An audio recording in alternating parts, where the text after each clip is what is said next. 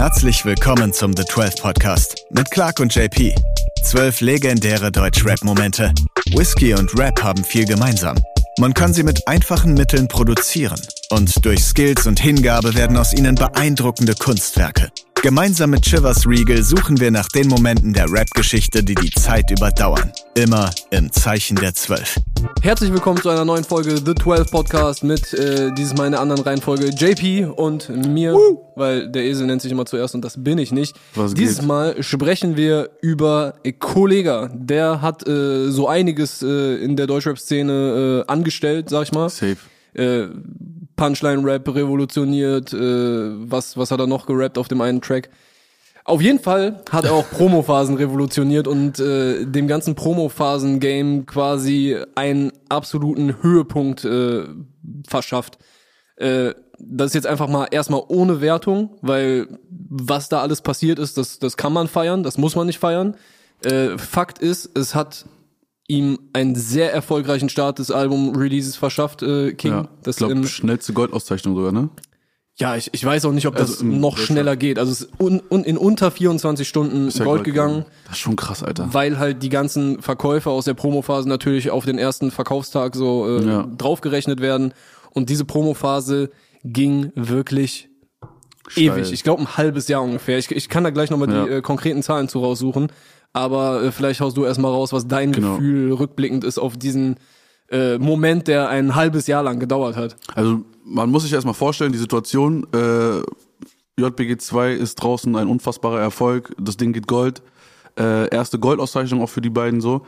Und dann hat Kollega quasi sein Soloalbum äh, in Angriff genommen und im Zuge dessen äh, zum, zur King-Album-Phase oder Promo-Phase hat er einfach ein unfassbares Repertoire an Unterhaltung geboten. Äh, da haben wir die Lyric Lounge gehabt, wo der irgendwie gefühlt einmal die Woche äh, aus der Perspektive einer anderen Person gerappt hat, ob es jetzt ein Bauarbeiter war, ein Fahrkartenkontrolleur, äh, Ruse. Ruse äh, eines Gamers, also es ging ja wirklich unfassbar lange. Dann hatte er eine eigene Late-Night-Show, ne, hat da auch irgendwie sich ein, sich ein geiles äh, Szenario erschaffen mit seinem, mit seinem Butler und äh, seiner, seiner rechten Hand sozusagen, wo er dann äh, Zigarren rauchend äh, über Themen gequatscht hat. Dann gab's unzählige Fitness-Vlogs, äh, Vlogs von Konzerten. Also der hat unfassbar viele Variationen in seiner Promophase gehabt und äh, das, wie du schon gesagt hast, ging, glaube ich, über sechs Monate, wenn ich mich nicht äh, irre. Und ja, Ich habe konkrete. Zahlen. Was Also konkrete Zahlen? Hau mal raus jetzt hier. die, die Promophase hat 186 Tage gedauert. okay, Also crazy. von der Ankündigung bis zum äh, Release. In der Zeit ging auf dem damals auch neu gegründeten äh, Kanal Bosshaft TV. Also er hat es auch als Kickstart für seinen eigenen Für Kanal seinen eigenen, genommen. Ne? ja. Vielleicht schon ein bisschen in dem Wissen, okay, die Zeit bei Selfmade neigt sich langsam so dem Ende zu Mhm. und äh, danach habe ich halt nicht mehr diesen diesen Kanal mit einer eigenen Reichweite. Deshalb, also ich kann mir nämlich kaum vorstellen, dass sich dieser ganze Produktionsaufwand finanziell krass gelohnt hat. Safe. Meinst du? Safe. Safe. Der, der, 24 Stunden Gold ist ja nicht, das- ist ja nicht das Ende Oder gewesen. guck mal, der hat 90 Videos, ohne die Musikvideos, 90 Videos in diesen Ja. Tagen produziert, veröffentlicht. Ja. 90 Stück, das ist alle zwei Tage ein Video. Weißt du, was das für ein Aufwand ist? Ja, ja, also Aufwand ist natürlich da gewesen, aber ich glaube, dass er das mit dem Album wieder reingeholt hat. Das Ding ist ja, ist ja am Ende des Tages, ist ja nicht nur Gold gegangen, ist ja, glaube ich, Platin gegangen. Er hat unfassbar Dreifach viele, Gold mittlerweile. dreifach Gold, unfassbar viele Boxen verkauft, unzählige Club, also ich glaube, allein schon mit den Clubshows hat er das Ding wieder reingeholt, so was der in der Zeit da gemacht hat danach. Hm, ja, kann sein. Mit Tour, mit Tour äh, spätestens Weißt du, da, also ich glaube schon, dass das wieder reingeholt hat. So, ich glaube nicht, dass das so ein Plus-Minus-Null-Geschäft war am Ende des Tages. Ähm, und plus, er hat auch noch die Boss-Trafo zu dem Zeitpunkt gehabt, ne, was ja auch noch mal richtig. Okay, okay, okay. Weißt weißt du was? Also ich glaube schon, dass er das. ja, also Aber war auf jeden Fall ein hartes Stück Arbeit und es war ja auf jeden Fall auch erstmal eine Risikoinvestition. Also er wusste ja nicht, dass es sich dann äh, so lohnt. So, ne? Also muss man ihm auch schon zugute sprechen, dass er da auf jeden Fall sehr, sehr viel Aufwand Ja, äh, betrieben hat, so für eine ungewisse Sache. Es war ja nicht safe, dass es am Ende so ein Erfolg wird. So. Also natürlich war es ein bisschen absehbar nach dem Ja. Erfolg von J JBG 2, aber äh, dass da so krasse Zahlen bei rauskommen, ich glaube auch mit der Boss-Trafo, wie viele tausendmal das Ding verkauft worden ist, ist schon unfassbar, glaube ich, gewesen.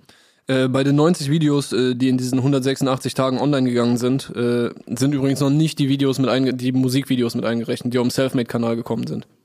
Das, Das war im heißt, Vergleich zu den anderen Videos, wie waren das? Vier? Äh, ich weiß nicht, wie viele Musikvideos gekommen sind, aber wenn wir das, also es werden dann mehr als alle zwei Tage ein Video gewesen sein. Okay, krass. So, so absoluter Overkill einfach nur. Und deshalb äh, finde ich auch ein ikonischer Moment, weil es halt äh, an einem Punkt, ne, also sehr erfolgreich war. Also es, es hat ja den Effekt dann erzielt, den er erzielen wollte, Rekord aufgestellt, das Ding ist, äh, wie, hat sich wie bescheuert verkauft, YouTube-Kanal gepusht und seine Boss-Trafe und so weiter. Ja.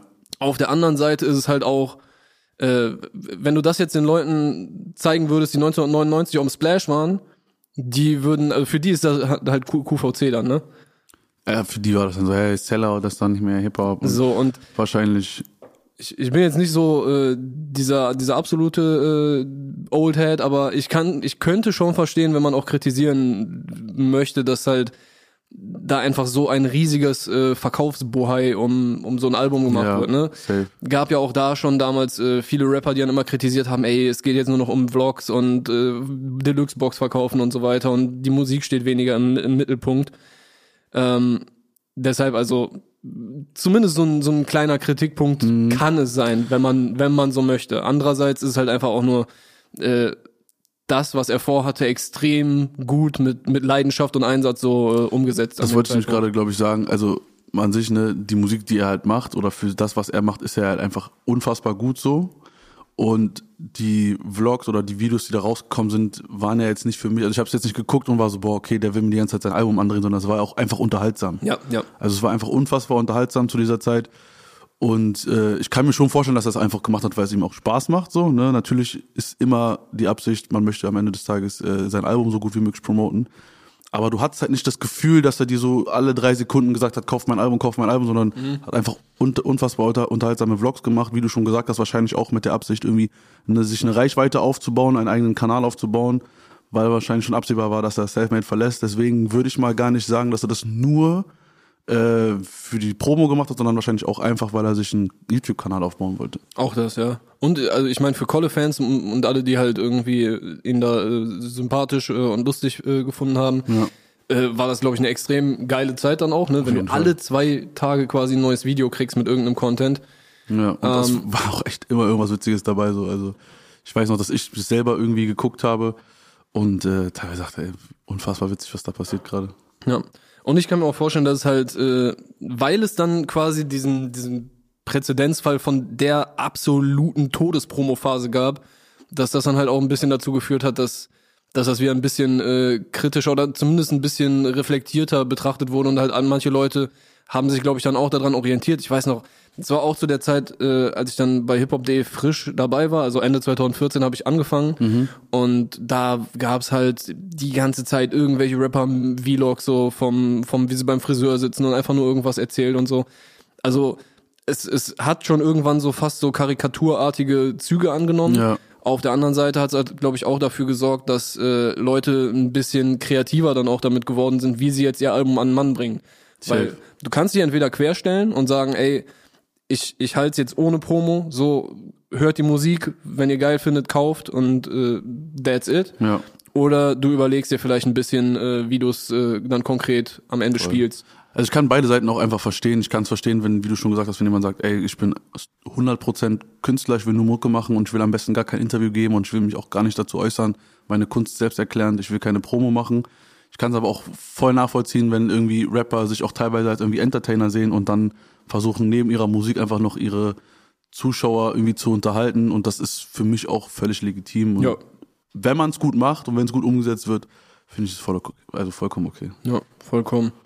Äh, andere kuriose Promophasen, die mir dann aus der Zeit noch einfallen, ich, ich fand es auf jeden Fall ganz geil, weil es auch so ein bisschen dann Symbol dafür war, was dann 187 anders gemacht haben, als die Rapper, die zu dem Zeitpunkt etabliert waren und halt äh, ihre Alben so an den Mann gebracht haben.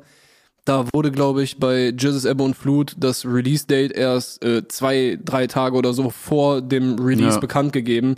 Einfach so auf den Mittwoch haben die das halt so, yo, jetzt ist hier der Link, ihr könnt bestellen. Ja, weil die genau wussten, Alter, wir haben den Hype des Todes im Nacken sitzen Ja. und wir können diese Moves einfach bringen, im Gegensatz zu Und die anderen Leute Rappern. warten noch einfach komplett drauf. So. Ähm, Boah, dann, dann gab's, äh, ich glaube, es war auch zu Ebbe und Flut, wo es diese eskalative äh, Session in so einem Mediamarkt gab. Ja, wo die- diese, das Tor hochging und dann so. Boah, Junge, wie, wie die- bei Black Friday ich einfach. schwör's dir, wie, ich wollte gerade sagen, wie in so einem Walmart in Amerika, Ja. Alter, die Leute komplett durchdrehen. und äh, da die Rolltreppe hochrennen. Ich meine, Nico schon äh, wäre dabei am Start gewesen. Nico Beckstein Ja, war, glaube ich glaub irgendwie auch, dabei und hat da das so ein bisschen begleitet. So begleitet haben, ja. Äh, fällt dir sonst noch irgendeine Promophase ein, die dir jetzt so, wo du, wo du denkst, okay, das war cool oder das ist mir irgendwie in Erinnerung geblieben, weil ich finde diese ganze, also, ne, die- dieser Begriff war ja auch eine Zeit lang einfach sehr präsent, Promophase. So jetzt startet Ja. die Promophase, Promophase vorbei, bla, jetzt geht die Promophase auch nach dem Album noch weiter, wegen Songs irgendwie im Streaming besser platzieren und so. Äh, nimmt mittlerweile nicht mehr so eine große Rolle im, im Diskurs äh, über Deutschrap-Alben ein, finde ich. Äh, aber ist natürlich weiterhin ein Ding. Ja. Aber was wäre noch so eine, die dir aus der Zeit einfällt, die besonders kurz, besonders lang, besonders kreativ war? Also ich fand so gewisse Moves immer sehr unterhaltsam. Auch äh, es gab ja mal eine Zeit lang, äh, wo CD-Verkäufe nicht so geil liefen. Dieses Wie kauft man eine CD? Cello dann- Abdi, Alter. Cello Abdi, ich glaube, Sido hat das auch einmal gemacht, wo er dann irgendwie in den Mediamarkt gegangen ist und sich sein, sein Album geholt hat. Es gab auf jeden Fall viele Artists. Ich glaube, Cello und Abdi haben das Ding aber gestartet tatsächlich. Äh, ja, und dann war auch immer sehr witzig, äh, wie man dann so, also wie das auch ironisch so, hey Leute, so kauft man sich im Supermarkt eine oder im Mediamarkt äh, eine CD so. Das fand ich ganz geil. Aber die waren auch dafür, die sind auch dafür gemacht, einfach für diese Vlogs, finde ich. Ja, voll. Also genauso Insta-Story, ne? Die, die Jungs sind halt einfach geisteskrank sympathisch und Ja. lustig und so. Und wenn du die, ich meine, der Humor funktioniert auch auf Songs sehr gut, aber wenn du die halt nochmal abseits äh, der Musik irgendwie so siehst und erlebst, so das halt, die sind halt einfach original Voll. genauso und das, das ist halt unterhaltsam so. Ja, die Ära der Promophasen. Auf jeden Fall. Ich, ich würde es mal grob auf äh, 2011, 2012 bis 2017 ganz grob so beziffern. Äh, da gab es eine Zeit, in der war da sehr viel los. Wir hatten kuriose Momente, äh, wir hatten auch kuriose Boxinhalte, da sprechen wir in einer anderen Folge mal drüber, über das äh, Deluxe-Boxen-Game. Deshalb äh, schaltet auch dann äh, wieder ein auf allen Streaming-Plattformen oder hier auf YouTube. Äh, bis dahin sind wir raus. Ciao. Bleibt gesund. Ciao, ciao.